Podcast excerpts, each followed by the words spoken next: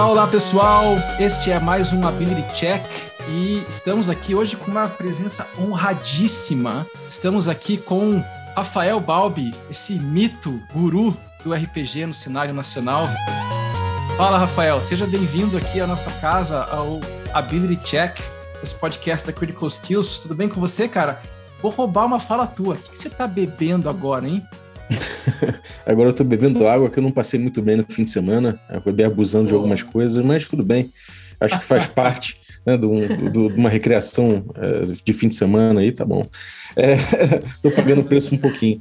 Mas, pô, muito obrigado pelo convite, gente. Valeu, Zaço. Eu acompanho o trabalho de vocês há muito tempo, desde que vocês começaram aí, né? Vocês não começaram há tanto tempo, né? Mas desde que vocês começaram, eu tô acompanhando, gosto muito do trabalho de vocês. E para mim é muito legal participar aqui, cara. Abordar o RPG de outros pontos de vista que muitas vezes a esfera robista não acompanha, né? Então acho que dá uma, profundi uma outra profundidade interessante e vai ser muito legal trocar essa ideia com vocês. Legal, seja bem-vindo, portas abertas, venha sempre que você quiser. E compondo a mesa aqui, a gente também está com uma outra visitante que, para quem acompanha a gente na Twitch, ela está sempre lá, né? A nossa querida Erin. Dani, e daí, Dani, tudo bem? Oi, João, tudo bom? Estou muito feliz de participar desse episódio. Para quem não me conhece, meu nome é Daniele, né? Eu faço parte do projeto Critical Skills. Eu sou da área de economia, mas sou muito entusiasta do RPG. Legal, seja muito bem-vinda. E aí, estamos aqui com a doutora Thaís L, a nossa oráculo do ato falho crítico. Eu adoro esse doutora, né, que tem que vir antes do meu nome, né? Não tem jeito, João, Estão não posicionando, né, o papel de suposto saber aí, ó. Daí, Thaís, tudo Sem bem? suposto saber, tudo bom? Tudo ótimo, tudo obrigada bom. novamente por estar aqui. A Thaís, que eu tô fazendo um Inception pra ela virar um membro efetivo do Ability Check, né? Já tá vindo pela segunda vez, estamos aí. E estamos aí com o Rafael, nosso coleguinha de sempre, parceiro de toda a gravação. E daí, Rafa, tudo bem? Olá, tudo ótimo, como sempre, João. Tudo ótimo. Então é isso. Estamos aqui. Hoje não contamos com a presença do João Vitor Guedes, mas estamos com a sala cheia e presenças de honra. E vamos lá, rola a iniciativa. Bom, então a gente está aqui hoje com essa mesa, essa banca ilustre, né, composta por esses membros, né, de altíssima elegância no cenário da RPG nacional. Mas a nossa ideia era discutir um pouquinho hoje uma coisa que não é muito importante dentro do cenário da RPG, né, que é o mestre. Aquela criatura, aquele ser ali que fica ali no fundo, pano de fundo, contando a historinha para os personagens jogar, ou então que às vezes assume um papel um pouquinho mais macabro, talvez, né? Mas é basicamente um elemento central aí para conseguir fazer uma boa narrativa. Para dar uma contextualizada nisso, esta semana, até para quem está escutando isso em algum outro momento, procura aí depois. Teve uma grande discussão na internet aí sobre o que faz um grande mestre, né? Venha fazer um curso para se tornar um grande mestre, porque existem habilidades específicas para você se tornar, né? Um grande mestre de RPG que me pegou. E eu queria discutir um pouquinho isso dessa visão que a gente traz na Critical Skills, aqui na Ability Check, que é o papel desse mestre, mas pensando no RPG e nos games como um, um jogo sério, um serious game, né? Que tem esse papel além da diversão em si, mas tem um papel de desenvolver uma habilidade, alguma coisa assim. Então, vamos lá, Balbi, o que, que faz um grande mestre, cara? Olha, eu acho que um grande mestre, cara, ele é uma pessoa que está comprometida, em primeiro lugar, eu, eu, imagino, com, com a criatividade das outras pessoas que estão na mesa. Acho que ele não é comprometido somente com dar a sua criatividade, dar o seu input criativo ali nessa atividade, que é o RPG, que é atividade criativa e colaborativa, ele está comprometido em fazer com que essa colaboração ele emerja, com que tudo que tem ali de jogo, né, que justamente regula essa divisão criativa, ela, ela consiga fazer com que isso tudo gere uma narrativa emergente, que isso gere um jogo, uma atividade lúdica que seja de fato colaborativa e não um, somente um, uma expressão do que ele concebeu anteriormente, entendeu? Então, alguém que faz essa boa mediação, né? Você mestra bastante, Rafa. O que, que você acha disso? O que, que faz um grande mestre? Bom, eu concordo muito com o que o Bob disse. Eu acho que o, o grande mestre ele tem que entender que a história não é dele. Né? O mestre ele cria um pano de fundo assim para os jogadores criarem e desenvolverem a narrativa. Então esse é o mais importante. Eu acho que é, é muito muito comum ter a armadilha do mestre que acha que vai pensar num livro e os jogadores só são personagens daquele livro. E a dinâmica é completamente o oposto disso. Se você entra pensando assim, você não está fazendo um jogo, você está literalmente escrevendo um livro. Então, a ideia para mim é muito pegar o que cada jogador está trazendo para a mesa, o que cada jogador quer ter como desafio e quer ter como zona segura dentro daquele personagem e colocar tudo isso no jogo e fazer a história dar isso pro jogador. E, Dani, na tua experiência jogando, o que, que você acha que os mestres fazem aí que te fazem ter uma experiência mais agradável? Você se sente mais confortável jogando? É, assim, é, o mestre, ele dá esse universo, né? Ele propõe esse universo, mas não as soluções. Ele intermedia, assim, né? E facilita para nós, ele pode dar as ferramentas, mas é, somos nós que, que desenvolvemos o desenrolar dessa história, né? E eu acho que o mestre, por ele ser o organizador do jogo, ele tem o poder, por exemplo, de botar ordem e deixar o jogador mais tímido falar, esse tipo de coisa, né? Que eu sei que é uma coisa, quando se pensa em RPG, que todo mundo tem que ter voz, é a primeira coisa, assim, que, que se pensa, mas não é assim que acontece na realidade, né? Então, o mestre, ele tem esse poder de mediar, isso é legal. João tá anotando todas as dicas ali, né, João? Eu tô anotando aqui, né, para parar de errar, né, no, na nossa mesa lá. Não, mas é, é, muito legal isso, porque eu tô escutando de vocês, né, uh, e aí, Bob, antes de eu virar para Thaís para a gente começar a discutir um pouquinho esse papel do mestre, né, dentro da sua experiência e conversando com outras pessoas e com vários mestres, né, a gente escuta que acho que o, o jeito de mestrar é muito pessoal. Né? Você vai acabar mestrando muito de acordo com a maneira como você gerencia suas relações mas tem algumas coisas em comum, que eu estou escutando que é muito comum entre o que você falou, que o Rafael falou uh, e o que o, você, né, Balbi, falou, é que existe um elemento aí do mestre ele ser muito mais um guia durante o processo e não tanto uma pessoa que está expondo uma narrativa para o grupo, né? O grupo vivencia aquela narrativa e o mestre vai meio que dando esse caminho, certo? Mas dentro dessas tuas discussões, dos teus estudos, porque eu sei que você é uma pessoa que estuda muito o RPG, né? Enquanto ferramenta, enquanto dinâmica, das dicas que se falam, dentro dessas características, o que que faz desse mestre, de fato, melhorar ou potencializar a experiência jogando?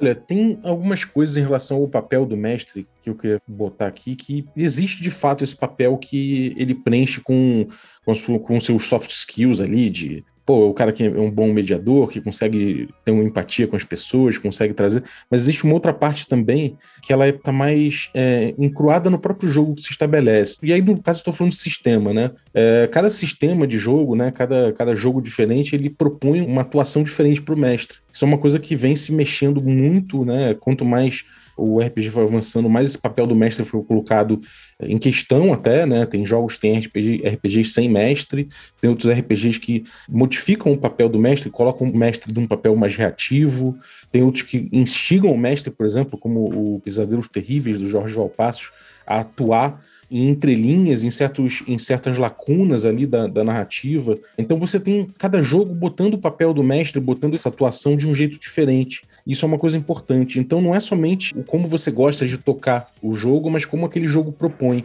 Então você tem uma noção de qual atividade lúdica que o grupo está engajando, seria um primeiro passo para você entender como vai ser a sua atuação para além das suas habilidades como mestre, né? E isso por si só já é uma coisa que vai facilitar você poder entender onde você vai utilizar melhor as suas habilidades pessoais, né? Então acho que isso é uma coisa importante de colocar. Muito importante, né? A gente discute bastante aqui essa coisa da dinâmica do sistema versus o objetivo da história e como que o mestre vai ter aquela dinâmica como um, um arcabouço a mais para tentar desenvolver essa intervenção, né? Do RPG como um jogo sério. E aí, Thaís, eu queria escutar de você, e aí, pessoal, fiquem à vontade para a gente conversar e, e fazendo perguntas. Mas dentro do ambiente de trabalhos com grupos operativos, né, trabalhos, uh, psicoterapia em grupo, grupos de intervenção mesmo, o mediador tem um papel bastante semelhante, eu acredito, né? Obviamente no RPG com uma questão lúdica bastante forte, né, uma questão narrativa bastante forte, mas o mediador tem um papel bastante semelhante, que é esse de dar os caminhos e meio que ir guiando o grupo, mas o grupo produz o conteúdo. Como que você vê isso no papel do mestre? Eu acho que o mestre é muito parecido mesmo com o terapeuta nessa função, né? Primeiro me dá uma vontade de traduzir e falar que o mestre dá pezinho, assim, porque ele dá uma alavancada ali, né, uhum. para os personagens surgirem. Isso que a Dani falou, né, dá lugar de fala para quem é mais tímido, breca quem não é, né? Assim, a gente vai pontuando isso como terapeuta e a gente vai pontuando isso de uma outra forma, mas com o mestre também. O grupo sempre traz a dinâmica do grupo, mas eu acho que o mestre, dependendo ali, né, do que está se jogando, mas tem quase que algo parecido com um setting, né? tem um horário, tem um tempo, tem qual é mais ou menos para onde vai essa história, né? Isso vem do mestre. Mas saber ali lidar com as nuances, como cada um vai se comportar, sem atuar demais. Às vezes a gente fala assim: pode um terapeuta que só fala? Não pode, né? A gente tem que ouvir o paciente. Então também não pode um mestre que está ali, como vocês falaram, vou jogar aqui a minha história, né? E vou fazer qualquer coisa para vocês continuarem no que eu pensei não vai dar certo. A, a, gente brinca muito, né? Que tem alguns mestres que é como se você estivesse jogando Uncharted, né? Pra quem gosta de videogame. Vocês verem o tempo, né? Porque foi o único último jogo que eu joguei de Play 3 ainda, anos atrás. Mas é aquele jogo que ele é lindo e tem uma história super legal, mas você não faz nada. Você entra numa cena, você dá dois tirinhos onde ele manda você atirar, e aí você segue pro, pra história, e segue pra história. Então é um trilho super fechadinho. É lindo. Mas você tá lendo uma história e você não tem criação nenhuma, né? Tanto Sim. que tem gente que às vezes gosta disso, a gente discute muito essa coisa do trilho versus o mundo aberto, né? E existe um elemento ali no meio, um, um, meio termo aí, que eu acho que talvez seja o mais interessante. O que você que que que tem dessas discussões, Bob, sobre o papel do mestre que é mais um guia versus esse papel mais mundo aberto e onde é que fica um limite aí entre diversão e, de fato, uma narrativa, né? Eu acho que isso passa muito pela ideia da, da agência do jogador, né? Que é um tema muito central em jogos e que no RPG eu acho que ele tem um papel muito importante. Você entender é, o que, é agência, né? Agência, botando aqui, pelo menos é como eu vejo, né? Agência é, uma, é a liberdade que o jogador tem de agir dentro do que é pautado dentro do jogo e também o impacto que as opções do jogador têm naquele jogo. Então, o RPG, ele como, não sei se pode dizer como mídia, mas como enfim, como atividade né, lúdica, é, o que difere ele de muitos outros meios, mídias e, e, atividades lúdicas criativas é que você tem esse compartilhamento de criatividade, né? É um espaço criativo comum que as pessoas vão engajar. Uhum. Essa agência do jogador é o que permite que o jogo ele tenha uma, uma emergência realmente coletiva. Né? Então, você atentar para isso e como isso é pautado nas regras do jogo, na sua atuação como mestre, vai dizer muito como aquele jogo vai emergir dentro dessas possibilidades específicas do RPG, que são histórias, por exemplo, que tem anticlímax, que tem um anticlímax numa hora que não, não é tão interessante, mas que pelo fato de existir um anticlímax torna o clímax do RPG tão interessante também. Uhum. Né? O fato de você poder ter ideias surgindo de onde não se esperava, né? É, são coisas desse caos criativo que o RPG tenta compor né, através da atuação do mestre e do sistema. Então, dentro de cada tipo de compartilhamento de controle narrativo que você tem, dentro de cada sistema, você vai ter o mestre atuando de uma forma específica para fazer isso emergir. Então, posso botar aí que, vamos supor que você tem um jogo, como eu falei, não, Pesadelos Terríveis, ou como você tem no jogo como um, um jogo mais voltado para o D&D antigo, né, essa ideia do jogo como desafio, você vai ter o mestre instigando é, certos riscos que os jogadores vão assumir na narrativa. Se você tem um jogo com um viés mais de contar uma história, né, mais voltado para o storytelling da coisa, né? A gente tem aí todos esses jogos que são story games. Você vai ver que as regras e a atuação do mestre funcionam mais no sentido de fazer com que os jogadores se perguntem o que, que ficaria melhor nessa narrativa nesse momento, né? E às vezes isso está impresso no próprio sistema. Então, esse controle dos poderes, né, e, e, da, e do controle narrativo, ele vai sendo conjugado o tempo todo não somente pela atuação do mestre, mas pelo sistema também, né? Então isso passa muito por essa questão da, da agência, o que, que, eu posso fazer e a que ponto que eu, o que eu estou fazendo vai impactar nesse mundo de jogo. Na minha concepção, o RPG ganha muito, ele vai brilhar cada vez mais quanto maior for a agência dos jogadores. Até determinado ponto, obviamente, que é quando o mestre atua para manter uma proposta, para manter uma atividade lúdica como ela foi proposta e deixar com que as coisas consigam emergir como elas devem dentro daquela proposta de jogo, entendeu? Muito legal. E esse ponto da, da, agência, eu acho que ele é bem importante, porque eu não sei como é que você percebe isso, Rafa ou Thaís, do ponto de vista do processo de insight, do processo terapêutico, ter esse elemento da agência, né, ter um processo ativo, principalmente nessa transferência né, de linguagem para fala, etc., me parece muito importante. Né? É, é, um pouco da diferença que eu vejo entre você pegar um jogo pronto né, e trazer o jogo pronto para você experimentar o jogo e você de fato ter que atuar. Né? Eu acho uhum. que os dois têm potenciais, mas eles têm potenciais diferentes e eles requerem talvez uma participação até maior do interventor, né, do terapeuta, para conseguir ter um mesmo potencial de insight, o mesmo potencial, né, gerador aí de, de reflexão, de crescimento. Como é que vocês enxergam isso? Eu fiquei pensando em duas coisas, assim. Primeiro que eu acho que às vezes essa agência, né, trazendo um pouco para a coisa da terapia, ela vai acontecendo aos poucos. Eu não sei se como mestre vocês também vão me dizer a mesma coisa, né? Às vezes a pessoa chega para jogar e ela não tem tanta propriedade assim de como ela vai é, estar ali no jogo, como ela vai falar. E talvez uma pessoa que joga mais tempo tenha uma propriedade maior aí dessa agência, né? Como na terapia também, né? Que chega devagarzinho, né? E vai tomando propriedade ali da situação.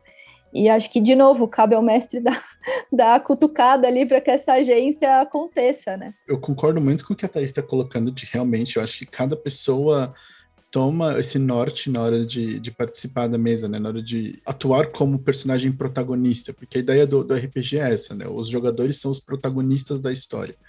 Então, tudo é centrado neles. Mas, de fato, tem alguns jogadores que têm uma facilidade gigantesca em assumir, ah, eu sou o protagonista, então eu vou me dar certas liberdades e fazer certas coisas que talvez outros personagens não possam fazer. Mas tem gente que também realmente tem mais dificuldade de se colocar nesse papel de protagonista. E eu acho muito legal isso, porque o mestre, o trabalho do mestre é delicado nesse sentido de como é que eu faço para o cara que já se acha protagonista não se achar mais importante que o resto do grupo, mas eu também tenho que estimular o cara que ainda não se acha protagonista a se achar importante. Então eu não posso tratar o grupo como uma entidade neutra que não afeta o mundo, porque aí o cara que já não está se achando protagonista não vai, não vai ter estímulo nenhum mas eu também não posso dar um mundo de bandeja, porque senão o cara que já se acha protagonista vai se achar ainda mais, entende? Sim, sim. Então você tem que ter um, uma delicadeza muito grande em como você interage com o mundo e com os personagens para você colocar todo mundo no mesmo nível de investimento emocional com a, com a narrativa ou com o que está acontecendo, para aí sim você começar a trabalhar aquilo, para aí sim você começar a levar a mesa, porque aí você consegue fazer com que o personagem inteiro se interesse pela dinâmica ou pelo desafio de um personagem específico. E aí você ganhou a mesa, porque aí qualquer lugar que um for, todos vão. Daí a experiência começa a ficar mais divertida e mais imersiva. Deixa eu fazer uma pergunta, assim. É, esse entender essas diferenças, como é que é isso para o mestre, assim, né? Como é que é entender esses lugares diferentes quando vocês começam a mestrar? Eu queria exemplificar um pouco isso que vocês falaram, como não somente o mestre, mas o próprio RPG e a crítica ao papel do mestre trabalham isso, né? A gente vê, por exemplo, uma consciência cada vez maior na comunidade de se fazer uma sessão zero, que se chama, né? Que vocês mesmo sabem muito bem disso. Que é quando você senta com jogadores e você debate o que, que vai ser o jogo, né?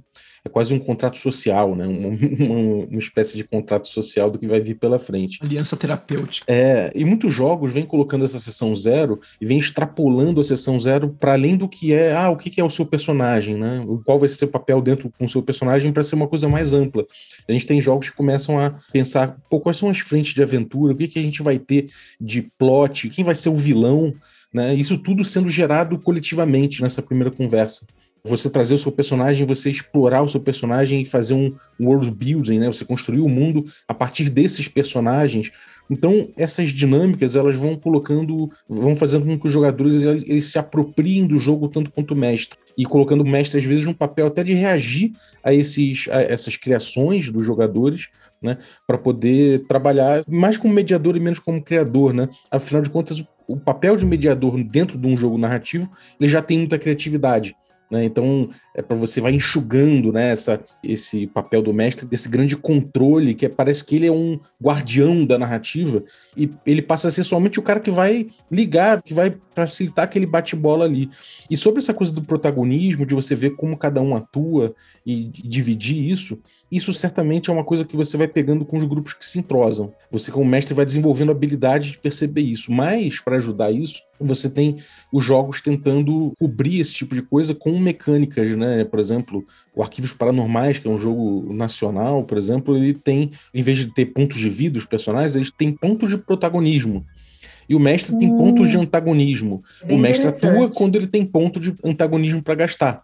Se ele quiser botar o vilão em cena, ele precisa gastar tantos pontos antagonismo. Muito mais do que, do que uma outra personagem, imagino eu. Né? Muito legal. É assim, às vezes sim, essa economia eu até debati num episódio do Café com Dungeon, porque eu joguei uhum. o jogo, fiz esse experimento e analisei essa economia de pontos de antagonismo em relação ao ponto de protagonismo, porque sempre no RPG a gente vai depender muito da conversa. Então, dependendo de como o grupo conversa, esses pontos podem vir em mais profusão ou podem ficar escassos. Mas isso eu acho que é até uma questão secundária, que eu acho que o principal é que você vai ver que os próprios jogadores eles vão ter noção de que eles têm pontos de protagonismo para gastar, enquanto outros não têm. Então seria o momento, talvez, agora de eu tentar assumir um pouco, de eu, de eu me colocar à frente. E assim, é claro, né? Sempre vai ter uma questão de relação e de conversa, como você falou, de puxar o jogador, o cara que é meio tímido ainda mas isso já é um indicativo, isso já facilita um pouco, isso já mostra a engrenagem do protagonismo é, um pouco mais crua para as pessoas entenderem, né? Então existem muitas abordagens que trabalham com isso de formas não só com dinâmicas como a sessão zero, mas até com mecânicas mesmo. É, eu fico pensando é, até na, na, pergunta que a Thaís fez, como que vocês enquanto mestre percebem isso, né? E eu de fato acho que existe um pouco aí da experiência, né, enquanto mestre, da própria habilidade, né, de perceber o quanto que as pessoas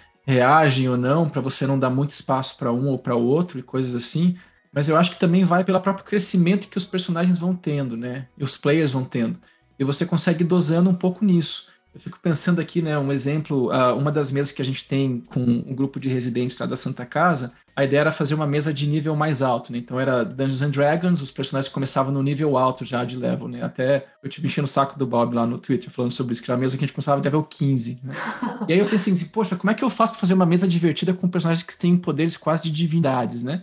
E aí a leitura que eu fiz com eles é, eu passei um tempão antes da mesa começar criando um background que eles tinham posições de liderança no mundo. E aí, de acordo com o que eles inventavam, né? E aí fica o comentário, um deles inventou, por exemplo, que ele tinha uma presença em todas as facções do mundo e ele meio que estava fazendo um jogo de guerra fria no mundo entre as facções e tal. Pô, legal, vamos construir isso junto, né? Vamos desenvolver, só que os desafios vão ser dentro desse arcabouço. E aí você consegue trabalhar a progressão da história sem precisar necessariamente construir a história você mesmo, né? O grupo constrói junto. É um exemplo muito, muito legal que você deu. Eu quero entrar um pouquinho nessa coisa de exemplos, né? E como que a gente poderia pensar esses exemplos, como o mestre pode lidar com eles. Mas tem um ponto aí, Thaís, que eu fico pensando que é. A gente discute muito o uso do RPG como uma ferramenta interventiva, né? E eu acho que é bem importante pontuar que o uso do RPG como ferramenta interventiva é uma proposta de trabalho de uhum. intervenção. Ela não é um jogo. Né? Uma regra. Você vai jogar RPG,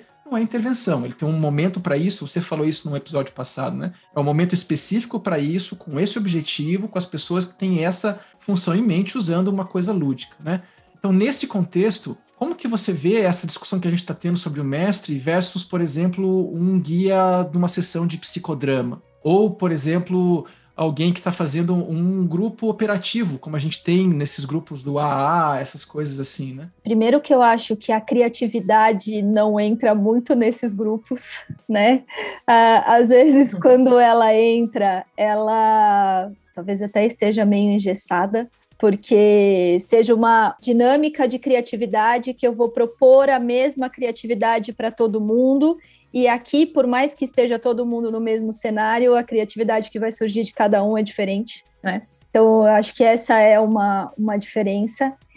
E a outra é uma coisa que eu também já comentei aqui, né? Assim, o mestre ele tem uma noção de para onde essa história vai, e um terapeuta não. um terapeuta de uma base analítica não.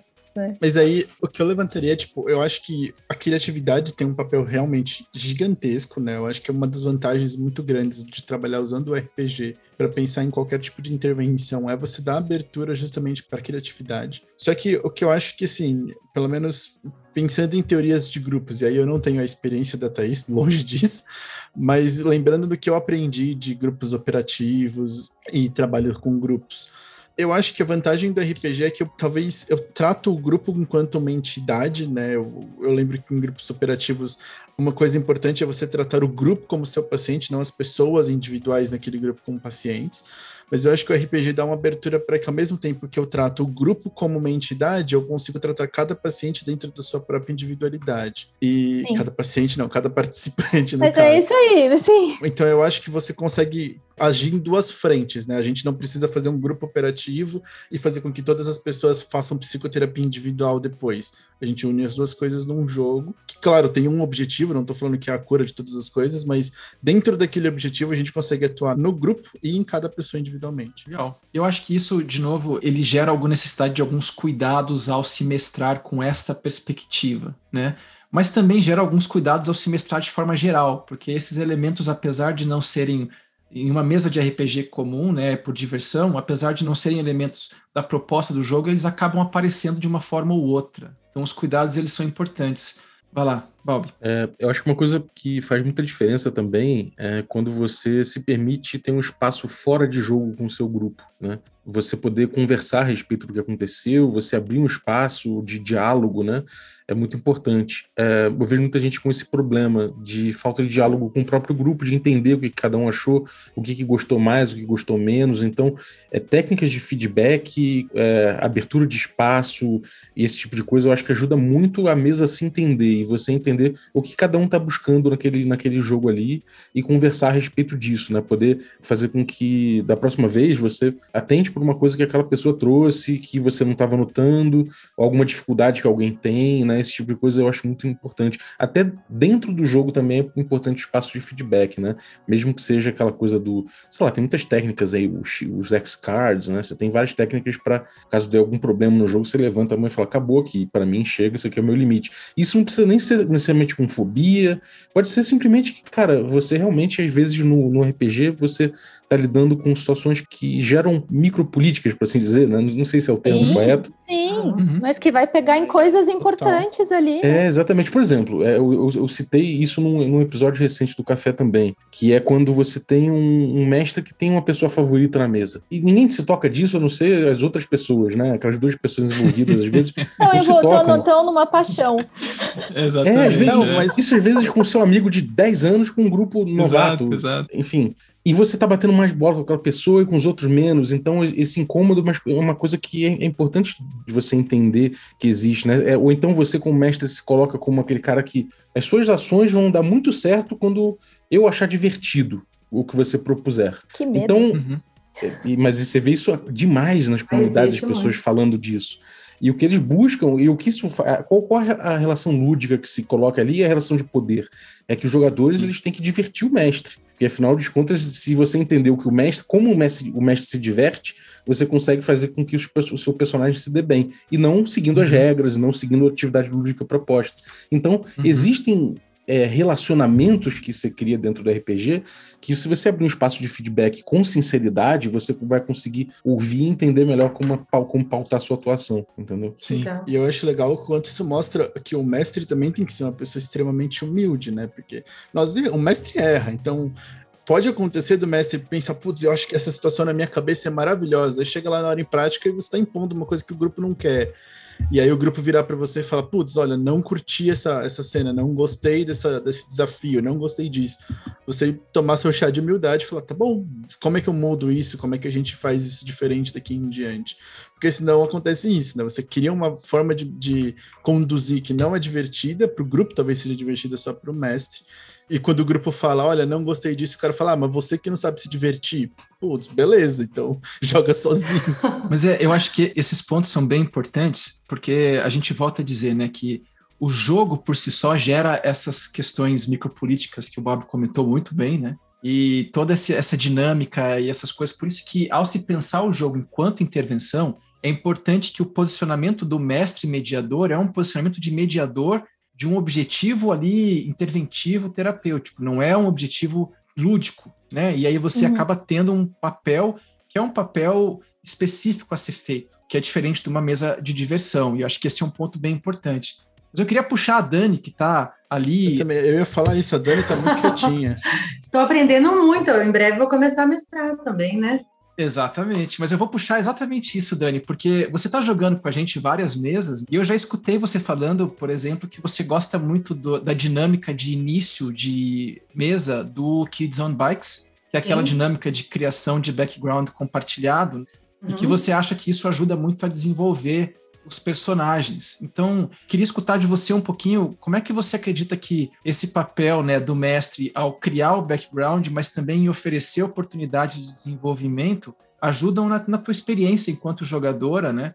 E como é que você vê isso influenciando o teu papel como mestre daqui para frente? Ah, olha, com certeza, essa criação coletiva de, de cenário e tudo, ela facilita muito o entrosamento dos personagens, né? Mesmo que você conheça os outros jogadores, o personagem é outra pessoa. Então você cria um, um background compartilhado. Ah, o que você acha daquele personagem?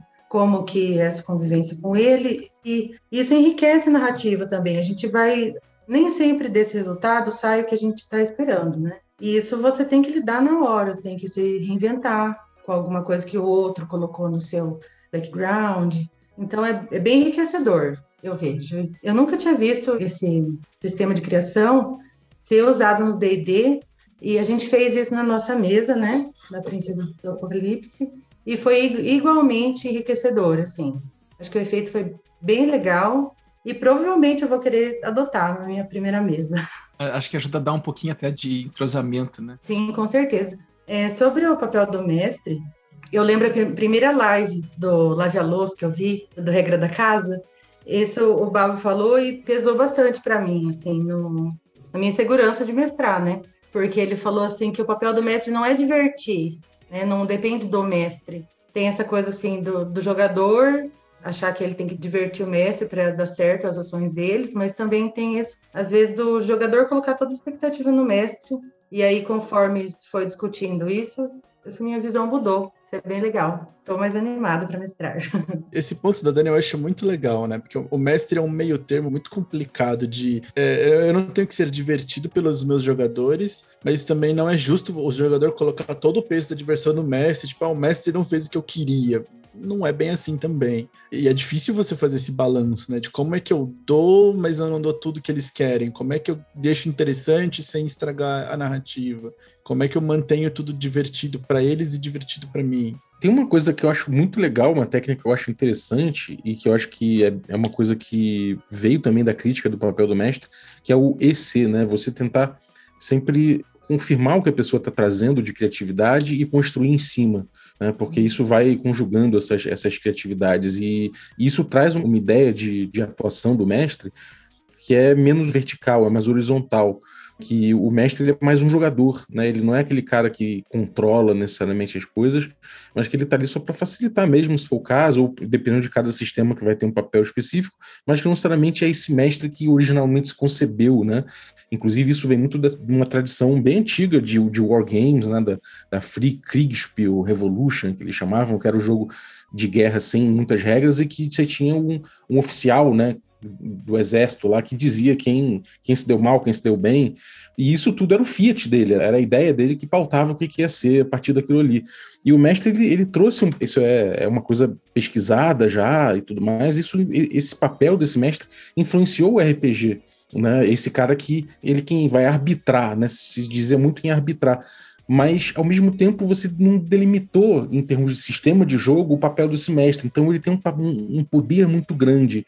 E essas, todas essas ideias modernas que a gente tem de questionar o papel do mestre, de entender o que, que ele vai fazer, levam ele a esse papel que é mais de pautar um pouco, mas não é nem guiar, acho que talvez guiar até seja uma palavra muito forte.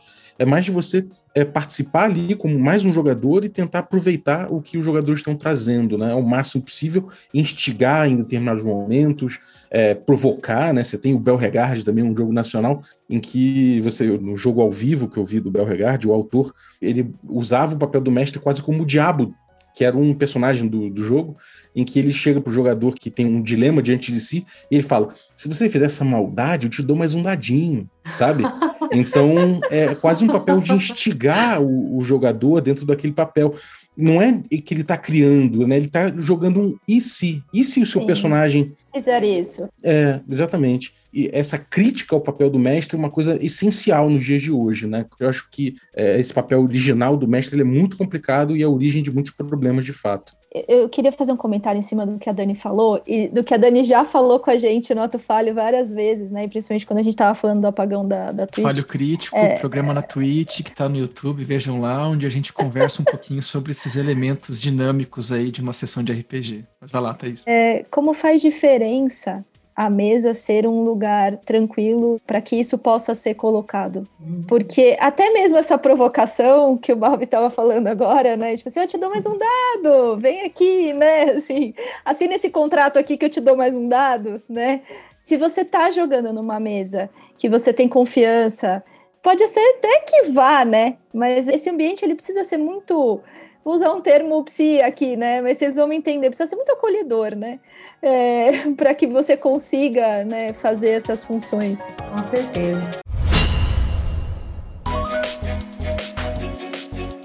comentário que o Bob fez, né, de limitar o poder do mestre, porque eu acho que isso é um problema que surgiu e os jogos talvez mais modernos, eu me baseio muito no Kids on Bikes, que os jogos mais modernos tentam exatamente fazer isso, né, criar uma dinâmica de como você cerceia o mestre para que ele possa atuar dentro de uma certa limitação justamente uhum. para que, porque senão o mestre tenha uma liberdade de, putz, olha, sei lá, eu quero colocar um tema aqui na mesa extremamente pesado, que ninguém topou, ninguém queria que vivenciar aquilo, mas eu acho que vai ser divertido. o mestre vai lá e solta uma bomba, e ninguém gosta, e ninguém se diverte, mas o mestre quis. Então, eu acho muito legal trazer essa discussão, né? Tipo, na sessão zero, não mais ser uma sessão onde, ah, eu falo, meu personagem vai ser um mago assim, assim, assado, mas, tipo, ah, meu personagem vai ser um mago assim, assim, assado, e eu não quero ter que lidar com escravidão no jogo. Não quero. Não quero, não gosto do tema, não gosto da ideia desse conceito, não quero que isso seja tocado.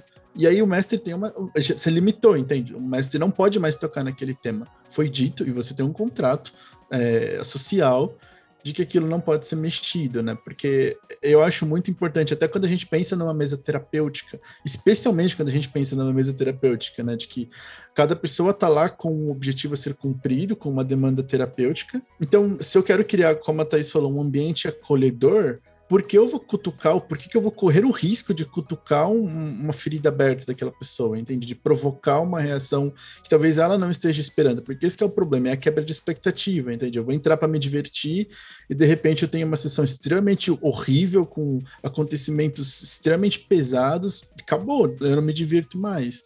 E aí eu queria saber do Bob e da Dani, como é que eles enxergam isso, né? Da Dani, talvez, do ponto de vista de uma jogadora, que se ela já vivenciou alguma situação nesse sentido, e do Balbi também, como ele controla, justamente como ele faz essa sessão zero para entender os limites da narrativas que ele pode ou não explorar. Bom, eu como jogadora já estive uma, em uma mesa onde eu expressamente falei que não gosto de violência sexual como é, parte do enredo, e colocaram mesmo assim, faz bastante tempo.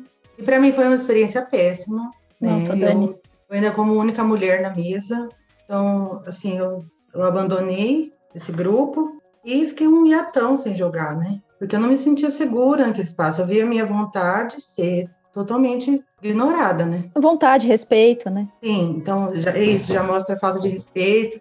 Então, para mim, é, tem muito valor isso. Algumas pessoas, com o resto, por exemplo, eu não tenho muita sensibilidade, mas esse é um, esse é um tema que eu não estou disposta a jogar. Uhum. E ter essa sessão zero, eu poder dizer o que eu não quero lidar, é muito importante para mim. E eu, sim, por, ter, por, ter essa experiência, eu pretendo ser bem cuidadosa quando eu começar a mestrar. Legal. É, esse tema da sessão zero, né, e tudo mais, é uma coisa que acho que se você está planejando uma campanha, é vital que isso aconteça. Você está planejando engajar com pessoas durante horas, durante vários dias, né, da sua vida. Isso é uma coisa que, que vai ajudar muito a não ter problemas, né. É claro que muita coisa vai emergir do convívio, de fato, então o espaço de, de diálogo ele, é para ser permanente, né? Como se essa sessão zero, na verdade, ela fosse um espaço de diálogo que começa antes, continua durante e até depois do jogo é importante que haja esse, esse espaço, não é? Fechamos a sessão zero aqui, não nada mais há, há de ser discutido, isso é uma coisa que vai prejudicar o teu jogo mas há outras oportunidades também que não tem como fazer uma sessão zero, né? Por exemplo, você vai num evento, você tem três horas para jogar com a pessoa, muito difícil você chegar e fazer uma sessão zero às vezes, até porque você já tem o material pronto, as pessoas. Então é importante que aí são coisas que eu pessoalmente tomo cuidado. Quando eu não, não vou ter a oportunidade de fazer uma sessão zero, né? E for um jogo mais corrido, uma coisa mais one shot, uma coisa assim eu tento é, ver com as pessoas o que, que, elas podem dizer de temas sensíveis de cara e, e, eu sinalizo o máximo possível de temas sensíveis que vão ter no meu jogo, né? É, se eu for utilizar. De forma geral, o que eu faço é que eu tento botar o mínimo possível de situações que possam ter, por exemplo, violência sexual, sei lá, opressões de forma geral muito, muito marcadas, né? Coisas que sejam facilmente gatilhos para muitas pessoas. Eu, eu, evito ao máximo quando eu vou jogar com um grupo que eu não conheço, né? E não tive a oportunidade de fazer sessão zero. E sinalizo, obviamente, o que, que, pode vir a ser tratado na mesa. E também outra coisa importante é abrir o espaço durante o jogo, né? Que, ó, enfim, online você pode abrir o seu Telegram, o seu WhatsApp, você pode abrir espaços para que o jogo seja que, que, seja travado de forma anônima. Alguém apitou no seu WhatsApp e você fala, gente, tô segurando aqui acabou. a onda um pouquinho, acabou, não vai ter como continuar porque alguém se sentiu mal com, com a situação, enfim Acho que esses espaços é, é, são importantes acontecer independente da sessão zero. Agora, acontecendo a sessão zero, você tendo oportunidade de fazer, que eu acho muito importante, você dialogar, como o Rafael disse, dialogar a respeito do, das possibilidades de cada um e ter sensibilidade a respeito do que se disse na entrelinha também. Muita gente não vai conseguir dizer especificamente o que não aguenta, o que não gosta, não sabe dizer, mas você ir percebendo esse tipo de coisa também é importante, né? Desconfortos, esse tipo de coisa vão aparecer é, durante a sessão zero sem que a pessoa expressamente tenha dito. Então, acho que isso é um momento em que você vai ter uma.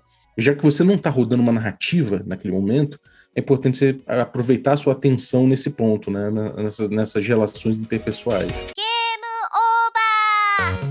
Pô, muito legal esse papo sobre o papel do mestre, quem é o mestre e o que, que o mestre tem que fazer. Ficam algumas dicas, algumas reflexões sobre como pensar esse papel, tentando ter o RPG como um elemento aí de jogo sério, mas também pensando no RPG como diversão. Tem algumas questões aí importantes que você aprende mestrando, mestre, experimenta, tenta, mas com o tempo você vai pegando um pouco desse jeito e tem alguns elementos aí de mediação, de controle da narrativa, de permitir o espaço dos personagens que ficou bem claro. Mas fica o convite, Balbi, Dani, pessoal, para a gente fazer um segundo episódio discutindo situações, né? Situações que vocês viveram como mestre jogando, que a gente possa entrar aqui um pouquinho nesse papel e a gente entrar um pouquinho mais a fundo nessa questão do mestre enquanto um mediador aí, terapêutico. Mas vamos lá, vamos entrar então agora na fase do acerto crítico da semana. Rapidinho, alguma indicação cultural, alguma coisa que vocês tenham visto, assistido, que vocês acharam legal? Quem que pode começar aí? Eu posso começar assim, entrando na, um pouco na linha que a gente estava comentando, isso foi uma coisa que eu usei quando eu pensei as minhas mesas e eu posso dar de sugestão para todo mundo. Tem um site que ele é cuidado pela Wizards of the Coast, que chama DM's Guild, e nesse site tem um PDFzinho que é uma checklist para uma sessão zero, de coisas que tem que ser perguntadas, coisas que tem que ser discutidas entre o grupo. É um PDF gratuito, né? Você pode pagar quanto você quiser, mas se você quiser baixar de graça, vocês conseguem também. Então, recomendo que todo mundo entre lá e baixe esse PDF para guiar um pouquinho. É orientado para D&D, mas você consegue pegar aquelas ideias e levarem para outros, outros é, sistemas também. Só para ter essa noção de o que tem que ser perguntado, citado durante uma sessão zero. Legal. Balbi, vamos lá. É, bom, eu vou recomendar, pelo contexto do programa, é, eu vou recomendar o um jogo chamado Fiasco.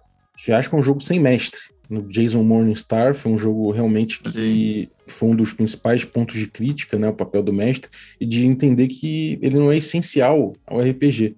Então, quem quiser brincar um pouco em cima disso, né, o, o que acontece é que no jogo o papel do mestre é diluído para os outros jogadores. Todo mundo tem um controle narrativo ali estipulado dentro do jogo, e no final você termina com uma narrativa de fiasco, como num filme dos irmãos Cohen, né? É, Fargo, filmes assim, que eu acho muito interessante. E é um exercício interessante de criatividade sem o papel do mestre, em que você vai ver que é, você vai poder enxugar essa ideia na sua cabeça. Então, para todo RPGista, todo grupo principalmente, você se entender como grupo ali é um momento muito importante vendo inclusive que todas as pessoas ali são mestres em potencial, não somente aquele cara que é o mestre do grupo há cinco anos e que não abre mão daquilo, sabe? Então, convidar todos os jogadores a serem mestres também. Então, acho que por isso eu dou essa dica aí do fiasco. Muito legal. Dani? Eu vou indicar, então, Beer Gotten, que eu assisto toda semana. Bom demais. É muito legal, do Regra da Casa, quero jogar, já quero chamar vocês na xixa aqui. Você também, Thaís. Eu sempre Convidada. sou chamada na xixa. Né? e é isso aí, eu indico. Lá no Regra da Casa. E vamos Pô, jogar valeu, também.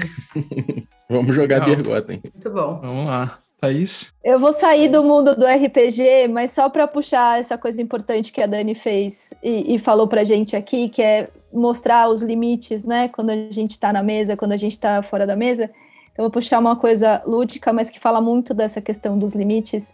Assistam Sex Education, todas as temporadas. Belo seriado. Olha aí, que legal, legal. Vou assistir.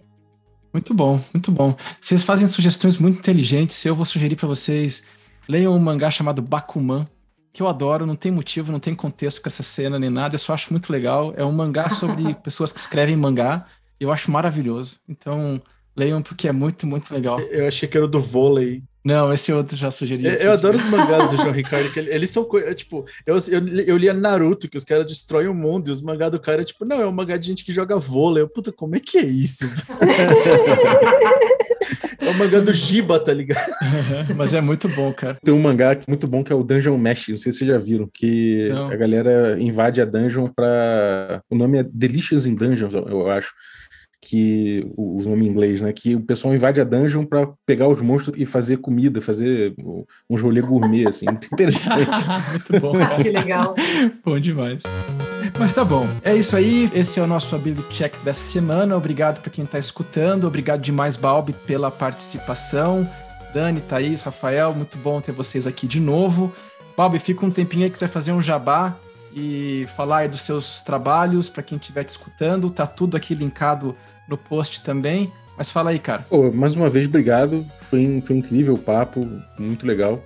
Pô, vocês também estão convidados todos a voltar para o Café com Dungeon. Já, já teve um episódio com, com Critical Skills lá, então voltem sempre. Vamos trocar mais ideia de pauta. E muito obrigado pelo convite. Valeu, Rafa, valeu, Thaís, valeu, Dani, valeu, João, obrigado também por dividir as ideias aí. E, cara, eu sou eu sou host do Café com Dungeon, um podcast de RPG, né, voltado para RPG, com temas paralelos também, mas focado em RPG. Eu falo bastante de, de filosofia de jogo, né, de assuntos de dinâmica de mesa, de game design, de como isso tudo se mistura dentro do RPG, narrativas, às vezes falo de política, às vezes falo de, sei lá, de cultura, às vezes falo de, outro, de outros temas paralelos, mas sempre voltando para o tema do RPG. Vai ao ar de segunda a sexta-feira. No Spotify você consegue encontrar no seu agregador de podcast favorito. Esse podcast é mais um dos produtos do canal Regra da Casa, que tem um canal no YouTube, que tem jogos ao vivo, tem jogos gravados, tem bastante coisa, tem quadros, até, até quadro de humor tem.